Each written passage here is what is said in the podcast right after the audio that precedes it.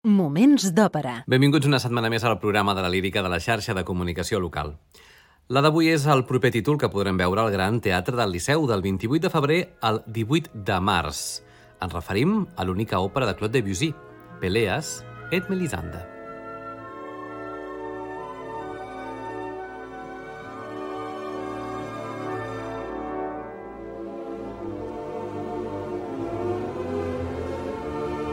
Moments d'òpera amb Albert Galzeran. Peleas et Melisande és una òpera dividida en cinc actes, amb música de Claude Debussy i llibret en francès del mateix compositor, tot i que basat en l'obra de teatre homònima de Maurice Maeterlinck.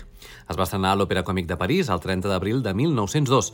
A Catalunya va veure's per primer cop al Teatre Tívoli de Barcelona l'any 1919. Ara l'acull de nou al Gran Teatre del Liceu, com dèiem, del 28 de febrer al 18 de març, amb una producció signada per l'artista resident del Teatre Barceloní, com ho és el director Àlex Uller. Pel que fa als personatges principals, Peleas és el net del rei Arkel, fill de Geniveva, i germà de Goló. Està enamorat de Melisanda, un paper aquest per tenor líric o baríton amb una bona regió aguda. Melisanda és una princesa desconeguda d'origen misteriós, un paper per soprano lírica de gran teatralitat. Goló és el germà gran de Peleas, que en el passat va descobrir a Melisanda i s'hi ha casat. Un paper aquest eh, complex per baríton. Pel que fa als personatges secundaris, Geniveva és la mare de Goló i de Peleas, una mezzo-soprano. Arkel és el vell rei de Le Monde i pare de Geniveva, un paper per baix, i Inyol és un paper petit per soprano, figura que és el fill de Goló d'un altre matrimoni. La intèrpret ha de semblar precisament un nen petit. Per entendre Pelés et Melisande hem d'entendre què és el simbolisme, un moviment literari iniciat per Charles Baudelaire amb el seu conegut Les flors del mal, i que Maurice Maeterlinck, autor del llibret de l'òpera juntament a Debussy, forma part d'aquest moviment. No pretenen els simbolistes descriure la realitat, de fet suposen a les descripcions realistes. L'objectiu és descriure aspectes de la realitat que no són evidents. En lloc d'expressar els aspectes superficials de l'experiència humana, es concentren en les impressions que transmeten aquestes experiències i les emocions subliminals que alliberen. Per això, en l'argument no trobem una trama lineal ni grans escenes, sinó escenes quotidianes, aparentment intrascendents, íntimes, que ens generen dubtes, certa sensació d'anel i, sobretot, misteri. Per tant, l'òpera descriu un apassionat triangle amorós entre Peleas, el tenor, el seu germà Goló, un baríton, i Melisande, una soprano lírica.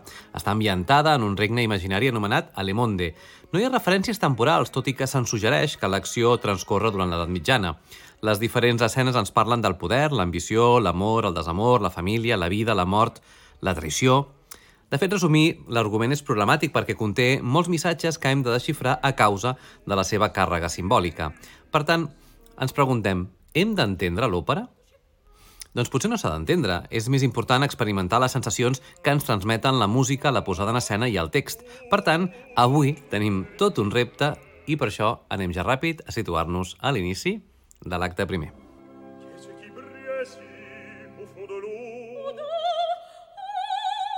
L'òpera comença quan Goló, net del rei Arkel, s'ha perdut al bosc on ha anat de cacera. Perseguint el senglar amb el ferit contra el qual acabava de disparar, troba Melisande, plorosa a la vora d'una font. La jove respon amb evasives les preguntes de Goló, que veu un objecte brillant dins de l'aigua, que és una corona d'or que li ha caigut a Melisande. Goló s'afanya a recuperar la corona, tot i que la jove s'hi oposa. Goló aleshores declara ser net d'Arkel, l'ancià rei de Lemonde, i intenta convèncer Melisande que no pot quedar-se en aquell indret, ja que aviat es farà de nit. Vanina Santoni és Melisanda i Alexandra Duhamel és Goló, amb dos dirigits per François Xavier Roth amb l'orquestra Les Siècles.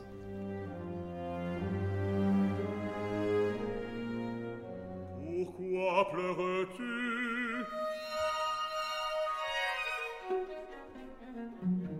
N'ayez pas peur, vous n'avez rien à craindre.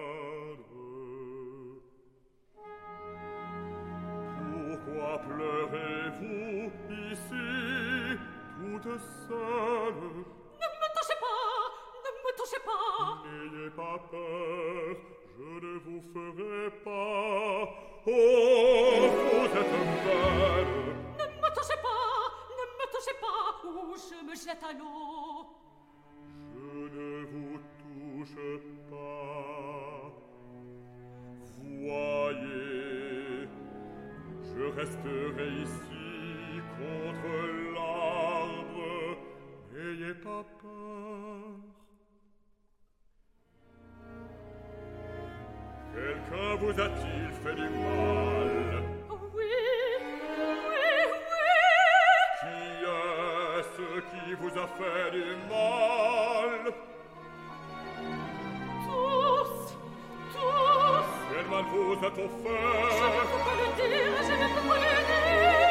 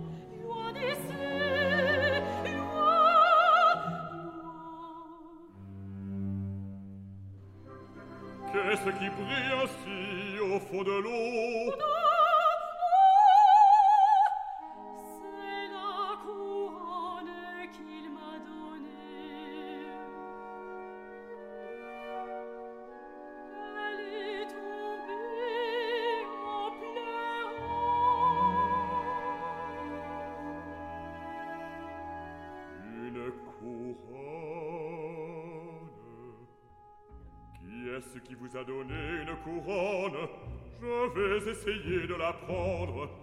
Non, non, je n'en veux plus, je n'en veux plus, je préfère mourir. Mourir tout de suite. Je pourrais la retirer facilement. L'eau n'est pas très profonde. Je n'en veux plus, si vous la retirez, je vais tout ce Non, je la laisserai là. Oh, pour la prendre sans peine, cependant, elle semble très belle.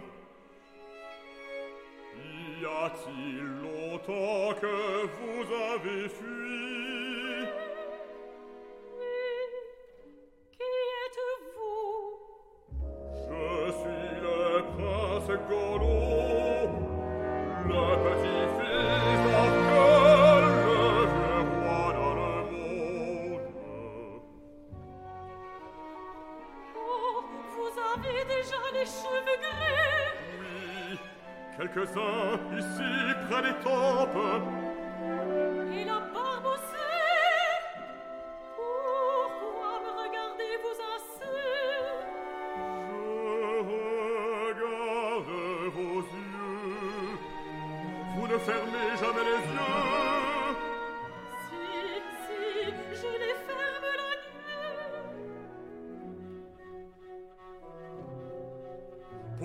fait vouloir si étonné. Vous êtes un géant. Je suis un homme comme les autres. Pourquoi êtes-vous venu ici Je n'en sais rien moi-même. Je chassais dans la forêt. J'ai poursuivi un sanglier. Je me suis trompé de chemin. Vous avez l'air très jeune que là j'avais vous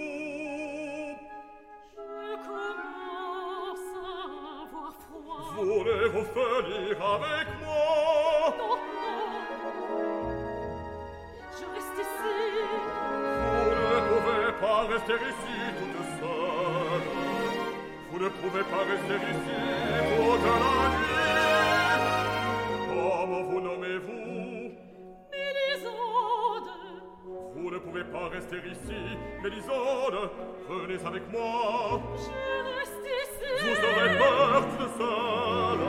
On ne sait pas ce qu'il y a ici. Toute la nuit, toute seule. Ce n'est pas possible. Mélisande, venez.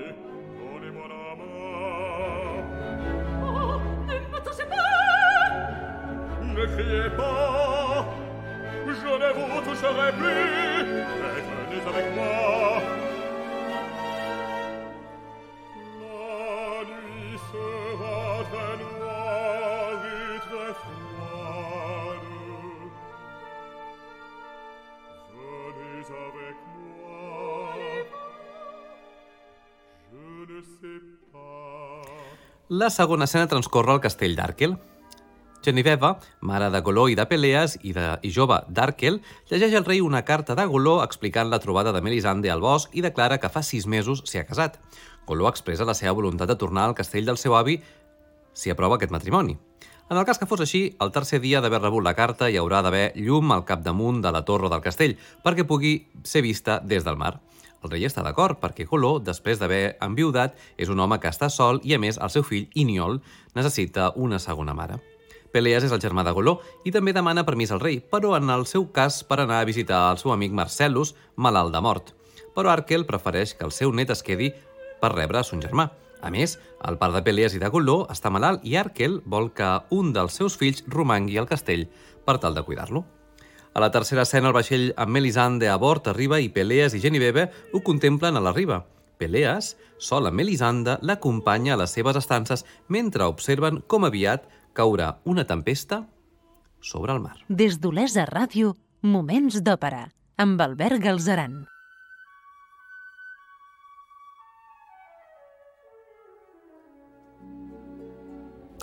La primera escena del segon acte de l'òpera Peleas et Melisande de Debussy ens situa en un pati del castell. Ja ha passat un cert temps i Melisande s'ha casat amb Goló. La jove està jugant a la vora de la coneguda com la Font del Sex amb el seu anell nupcial, malgrat les advertències de Peleas que podria perdre'l. I finalment l'aliança cau a la font. Richard Stilwell és Peleas i Frederica von Stade Melisande, els dos dirigits per Herbert von Karajan amb la Filarmònica de Berlín.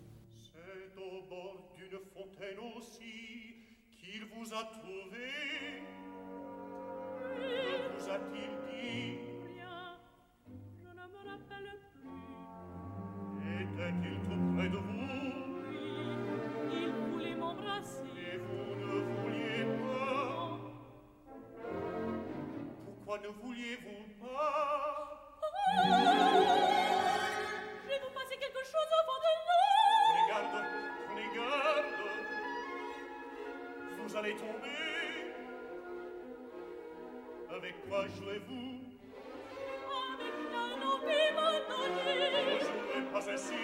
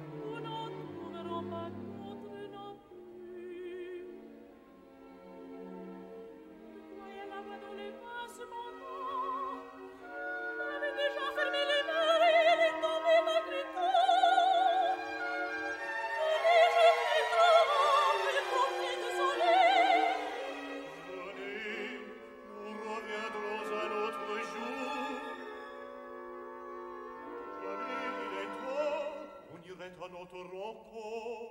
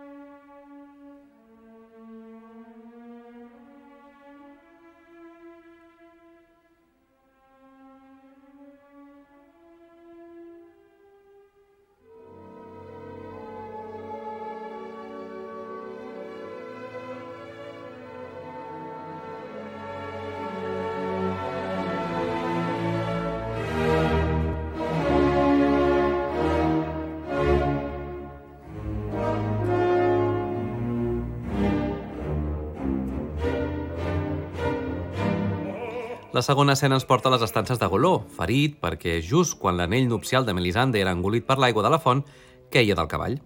Ara el cuida la seva esposa, però confessa que no és feliç. Goló es preocupa per Melisande i quan li agafa les mans s'adona que li falta l'anell. Ella diu que l'ha perdut en una gruta que hi ha a la riba. Goló li ordena que vagi a buscar-lo, malgrat que s'acosta la nit. Peleas, encisat per la bellesa de Melisande, l'acompanya a la cova i allà es troben tres rodamons. De nou, Richard Stilwell és Peleas i Federica von Stade, Melisande.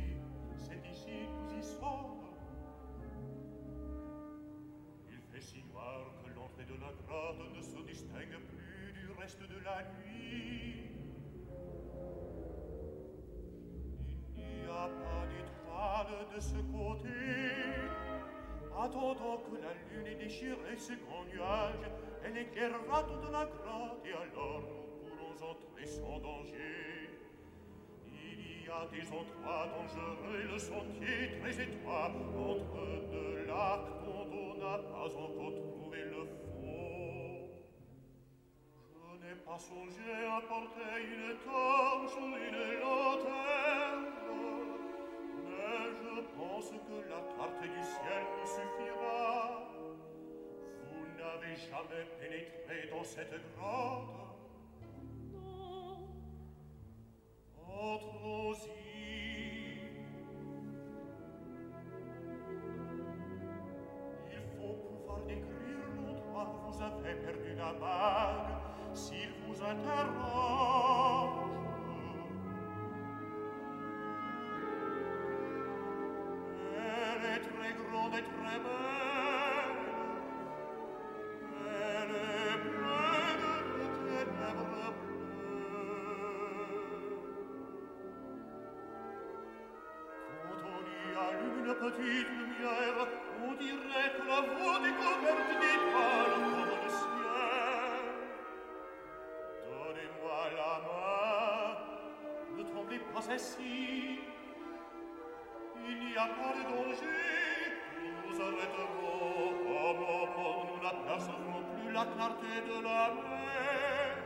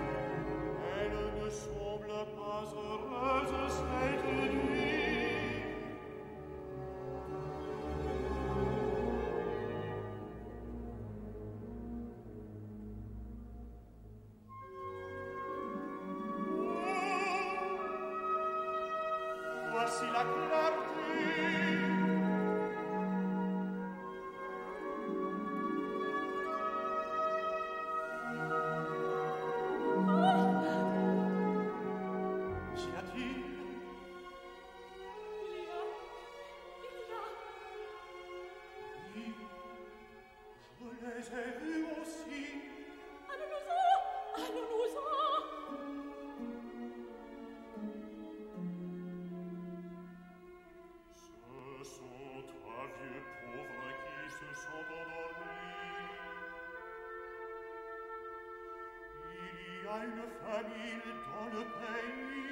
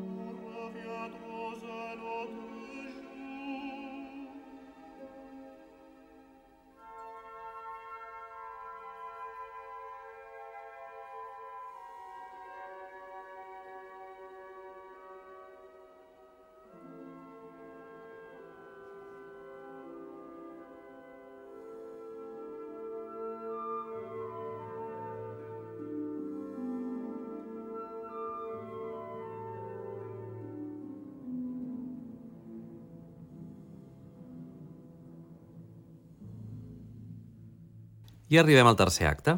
Melisanda es pentina els cabells abocada al balcó de la finestra i Pelees, al peu de la torre, s'enreda amb la cavallera de la jove.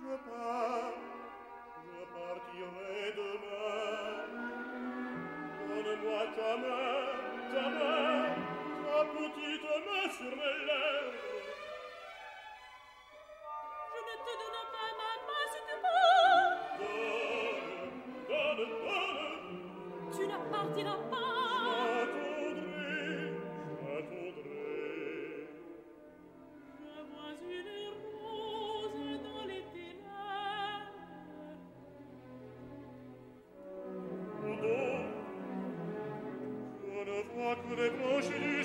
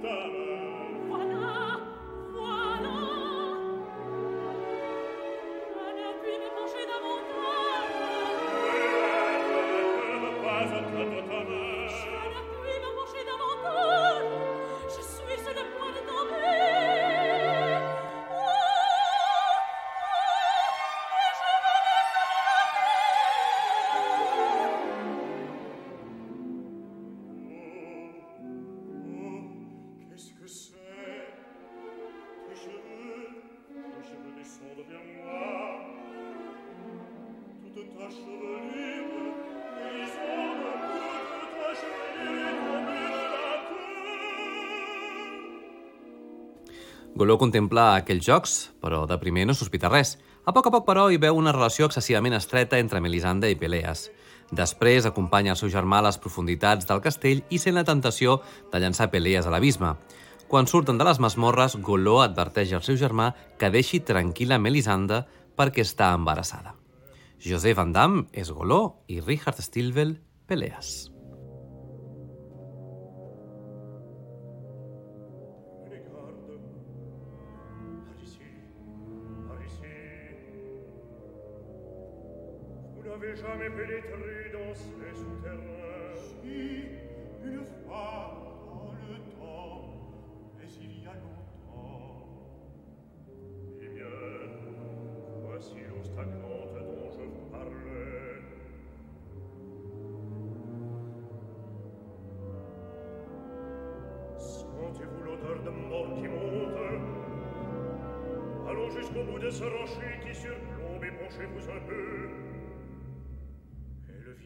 vous frapper au visage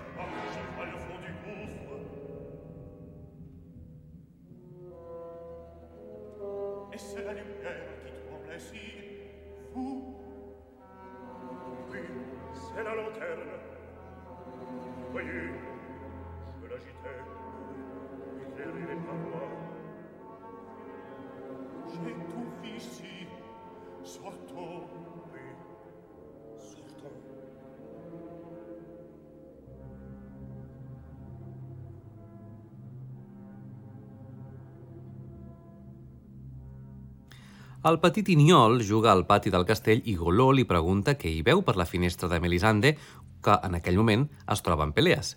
El jove Iniol, afectat per la violència del seu pare, no li pot respondre mentre la gelosia de Goló creix per moments. I això ens porta fins a l'acte quart.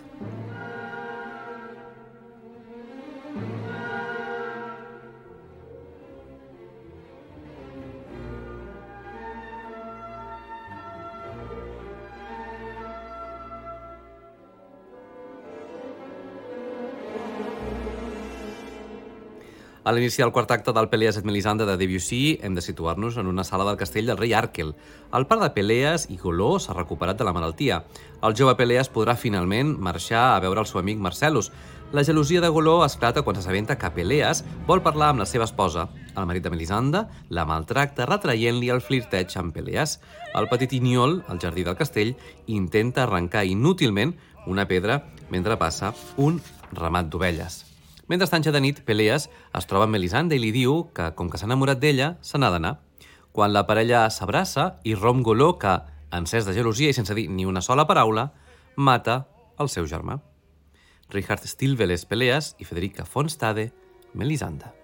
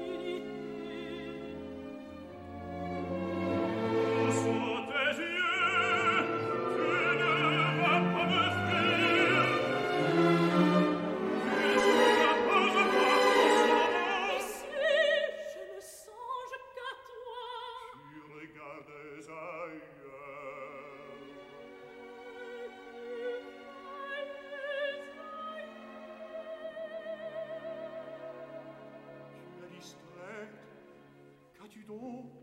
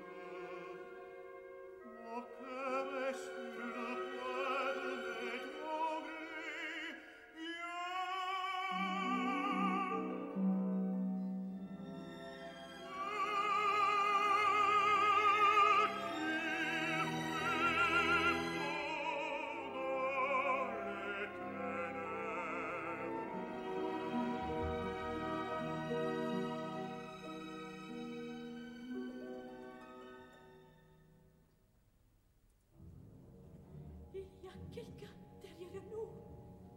On ne voit personne.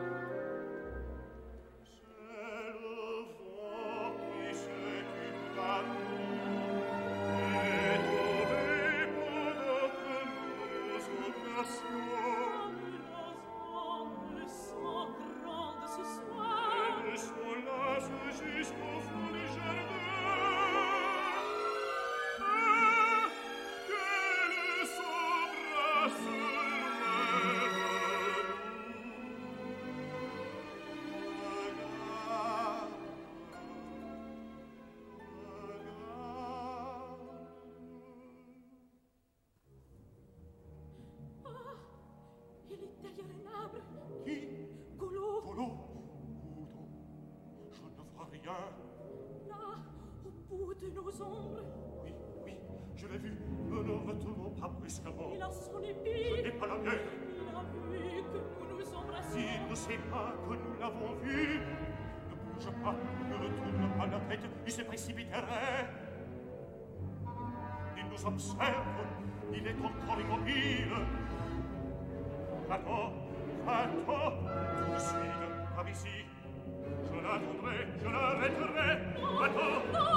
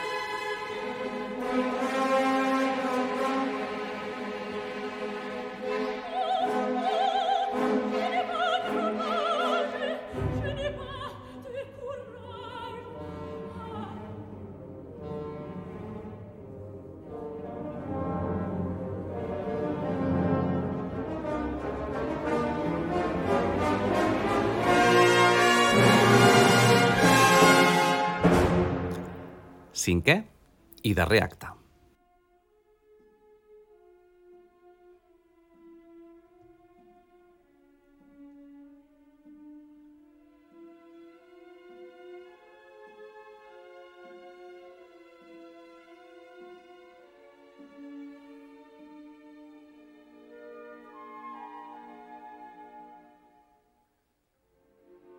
A la cambra del castell on Melisande acaba d'infantar la seva filla, el metge exposa al rei Arkel que la jove està molt feble. Goló vol veure la seva esposa perquè confessi si realment li ha estat infidel. Però Melisande mor sense contestar les insistents preguntes del marit. Arkel, ofegat en la tristor, contempla la filla de Melisande i li desitja una existència molt més feliç que no pas la de la seva mare, que geu morta al llit. Amb aquesta tragèdia, en què molts hi han volgut veure certes comparacions amb la wagneriana d'Istrany i Isolda, nosaltres marxem. Recordeu que podeu recuperar els nostres programes al web laxarxa.cat barra òpera i que esperem poder saludar-vos a arroba Moments d'Òpera a Facebook i Twitter. I us recordem també que podeu veure aquesta fascinant òpera Peleas et Melisande de Debussy al Gran Teatre del Liceu del 28 de febrer al 18 de març. Gràcies per l'atenció i fins la propera. Moments d'òpera amb Albert Galzeran. Cialla la ti esce di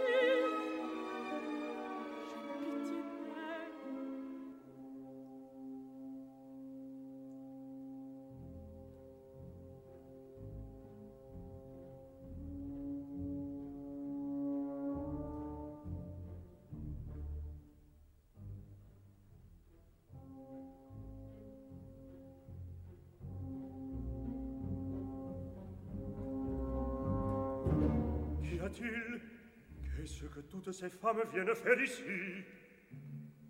Ce sont les servantes, est-ce qui les a appelées Ce n'est pas moi. Que venez-vous faire ici Personne ne vous a demandé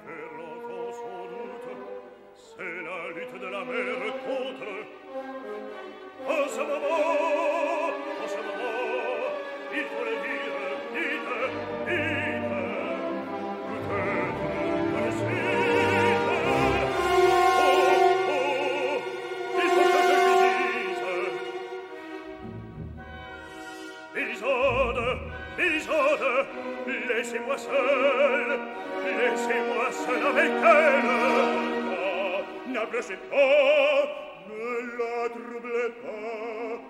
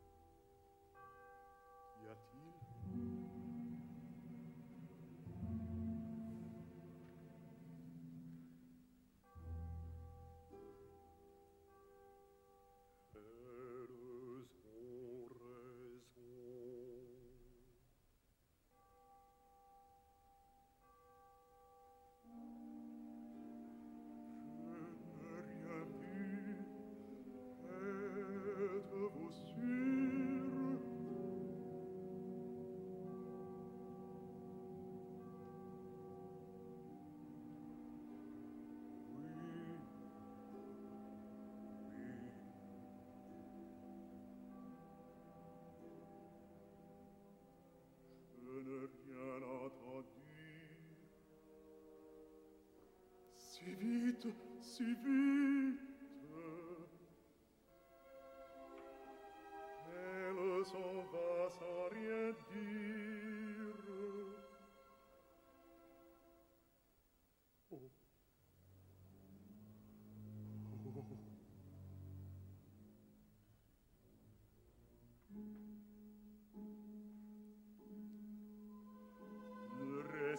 quasi sicuro il lui faut le silence maintenant venez venez c'est terrible